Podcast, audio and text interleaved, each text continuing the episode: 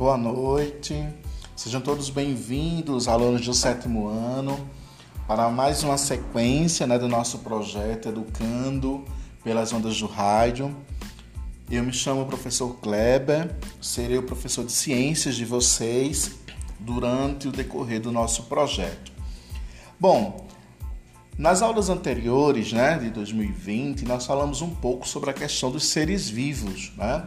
Falamos a questão da importância dos seres na natureza, falamos da estrutura da Terra, das características né, do surgimento do universo, falamos da poluição, ou seja, nós é, debatemos vários pontos né, que estão no nosso cotidiano, no nosso dia a dia, e aí associamos com o nosso conteúdo né, didático é, referente ao nosso ano letivo. Bom, nossa primeira aula de hoje, né, desse projeto no qual se inicia, nós vamos então falar sobre a questão dos fatores bióticos. Isso mesmo. Quando nós falamos dessa relação dos fatores bióticos, nós vamos retratar todas as características que nós já falamos, né, no ano passado a respeito da vida. Então, que fatores são esses? Né? O que nos leva a identificar no nosso dia a dia esses fatores bióticos? Vale ressaltar que nós também iremos associar esses fatores bióticos à questão dos fatores abióticos. Por quê, professor? Como é que nós podemos entender né, essa relação entre esses dois fatores? É muito simples. Enquanto os fatores bióticos vão estar retratando a questão da vida no ambiente, no nosso planeta, nós vamos encontrar os fatores abióticos que vão estar dando suporte para essa vida, né? Então, abiótico significa não vida. Quem são esses fatores? A luz, né? A temperatura, o calor, a energia, a água, né? Os sais minerais. Então esses são os fatores abióticos que vão então estar auxiliando, vão estar nos ajudando, vão nos estar dando suporte para que a nossa vida ela possa então se desenvolver, para que a vida no planeta possa se desenvolver. Então vamos falar a respeito desses indivíduos, né? Vamos falar desses fatores que serão então fundamentais para a nossa compreensão nessa primeira etapa do nosso estudo, né, associando esses fatores. Bom, os fatores bióticos e abióticos representam as relações existentes que permitem o equilíbrio do ecossistema. Os fatores bióticos correspondem às comunidades vivas de um ecossistema, que podem ser tanto uma floresta quanto um pequeno aquário. São exemplos as plantas, animais, fungos e bactérias. Já os fatores abióticos, né? Eles são os elementos físicos, químicos ou geológicos do ambiente são responsáveis por determinar uma larga escala a estrutura e o funcionamento dessas comunidades. São exemplos de fatores abióticos, como eu já falei anteriormente, a água, o solo, o ar, o calor, tá? Então esses são os componentes que nós vamos então estar associando nesse contexto de relação dos fatores bióticos e fatores abióticos.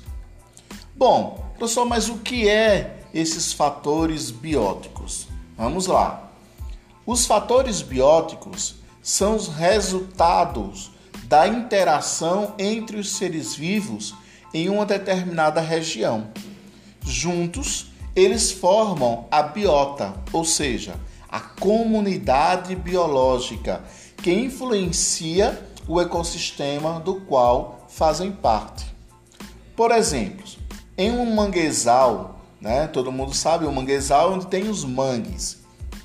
todas as espécies, animais e vegetais, compõem a biota daquele ambiente, como os caranguejos, os guarás, as lontras, o mangue preto, o mangue vermelho, são os fatores bióticos do ecossistema. Nesse contexto, nós vamos poder associar ou identificar as relações ecológicas e as cadeias alimentares. A influência que os fatores bióticos exercem no ecossistema são baseados principalmente a partir das relações ecológicas e das cadeias alimentares. As relações ecológicas são as interações que ocorrem entre os seres vivos, sendo classificados da seguinte forma. Vamos lá então identificar essas características, essa classificação. Nível de interdependência. Então, nós vamos encontrar dentro desse nível as relações intraespecíficas e as interespecíficas, tá? Vamos recapitular as duas palavrinhas porque elas são muito parecidas. Então vamos lá. No nível de interdependência, nós vamos encontrar as relações intraespecífica, que significa a relação entre os seres da mesma espécie, e a interespecífica, que é a relação entre seres de espécies diferentes. Por exemplo, você na sua casa, né? Onde você vai ter o contato com seu pai, com a sua mãe, com seus irmãos, né? Os seus familiares. Então é uma relação intra específica. Por que intra? Porque estão tendo uma relação, né, o convívio entre os indivíduos da mesma espécie. São todos seres humanos. Agora, vamos supor que você está lá no seu sítio, na sua fazenda, né? E aí você observa que existe uma interação com outros animais, com outros vegetais, né? Com plantas, com fungos, ou seja, uma diversidade de vida. Então podemos dizer que aí existe uma relação interespecífica, ou seja, de interação, certo? Deu para entender? Então espero que vocês compreendam o que eu acabei de falar. Intra significa mesma espécie. Intere significa entre as espécies. Bom, outra classificação que nós vamos encontrar são os benefícios ou prejuízos que essas relações podem então desenvolver. Nós já vimos isso em aulas anteriores, né? As relações elas podem ser harmônicas e elas podem ser desarmônicas. Vamos revisar o que na verdade representa cada relação dessa. Quando nós falamos de uma relação harmônica, né, a gente já começa a ecoar aquela harmonia, né? O próprio nome já diz isso. Então, é quando o resultado da associação entre as espécies é positiva, podendo somente uma ou as duas espécies serem beneficiadas, mas não vai trazer prejuízo a nenhuma dessas é, espécies. Já na relação desarmônica, então a gente já observa a palavra, é né, uma desordem, né? Ou seja, um desequilíbrio. Então ocorre quando o resultado desta relação ela for negativa. Ou seja, se houver prejuízos para uma ou ambas as espécies envolvidas. Vamos pegar um exemplo. É, as formigas, né? As formigas a gente observa que elas sempre trabalham né, em conjunto. Então ali nós temos o que? Uma relação harmônica, certo? Mas vamos pegar outro exemplo. Quando nós estamos doentes, né? Quando estamos com uma virose, né? Temos uma bactéria, alguma coisa desse tipo, uma doença, né? Então a gente observa que existe uma relação desarmônica. Por quê? Nós, enquanto seres humanos, nós vamos estar no prejuízo, enquanto aquela bactéria ou aqueles vírus vai então estar sobressaindo, né? vai, ter, vai estar, tá, estar tendo lucro, podemos assim dizer, tá certo? Então veja que aí existe essa diferença entre uma relação harmônica e uma relação desarmônica. Os diferentes tipos de relações ecológicas representam a contribuição dos seres vivos para o ecossistema em que vivem. O ecossistema aquático é um exemplo de como os fatores bióticos exercem sua influência para o equilíbrio do meio. Então veja que não pode ter só o, o, sistema biótico, tem que também existir o sistema abiótico, porque é necessário um equilíbrio, certo, entre os dois. O manguezal, como eu falei anteriormente, também reflete essa importância das relações ecológicas, onde a biota forma um ciclo. Este é um ambiente considerado o berçário de muitas espécies marinhas, especialmente para muitos peixes e crustáceos que utilizam essa região para se reproduzirem. Então veja, galera, que é importante, né, a gente poder destacar né, a preservação, né? Seria a palavra que a gente pode então é, desenvolver a partir de então no nosso cotidiano, né? Nós temos então os indivíduos que fazem parte desse ciclo de vida e que são fundamentais. Por isso que a gente não pode desperdiçar água, por isso que a gente não pode realizar queimadas, por isso que a gente não pode poluir. Por quê? Porque esses fatores abióticos são fundamentais para nós que somos fatores bióticos.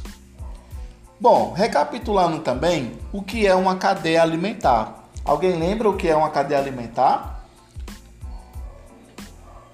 Exatamente, parabéns quem falou que uma cadeia alimentar é a relação entre organismos autótrofos, certo? E também entre os organismos heterótrofos.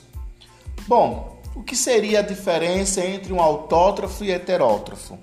Os autótrofos são indivíduos que conseguem produzir o seu próprio alimento. E os heterótrofos são aqueles que precisam né, dos outros para poderem se alimentar. Eles não produzem o seu próprio alimento. A partir dessa definição, se desenvolveu o que nós chamamos de níveis tróficos. Esses níveis são exatamente divididos em três classificações: produtores, consumidores e decompositores. Quem são os produtores? São os seres autótrofos, né? Como eu falei agora há pouco, são aqueles que vão fabricar o seu próprio alimento. Quem se destaca nessa ação são os vegetais, as plantas, né? Então, por meio da fotossíntese, elas produzem o seu próprio alimento. Vamos encontrar os consumidores, que são os seres heterótrofos. São aqueles que não produzem o seu próprio alimento e por isso necessitam buscar em outros seres a energia para sobreviver, que é o nosso caso. E por último, nós temos os decompositores, que são aqueles que se alimentam da matéria orgânica em decomposição para obter nutrientes e energia, contribuindo assim com a reciclagem de matérias orgânicas, que é o caso, por exemplo, né, das minhocas, né, é, das bactérias que realizam esse processo. Bom, falar um pouquinho sobre os seres ou os fatores abióticos. Os fatores abióticos são os elementos não vivos do ambiente, porém que afetam os organismos vivos da biota. Esses elementos podem ser físicos ou químicos. Os fatores físicos são aqueles que contribuem com o clima do ecossistema, determinado principalmente pela radiação solar aquela que chega à Terra.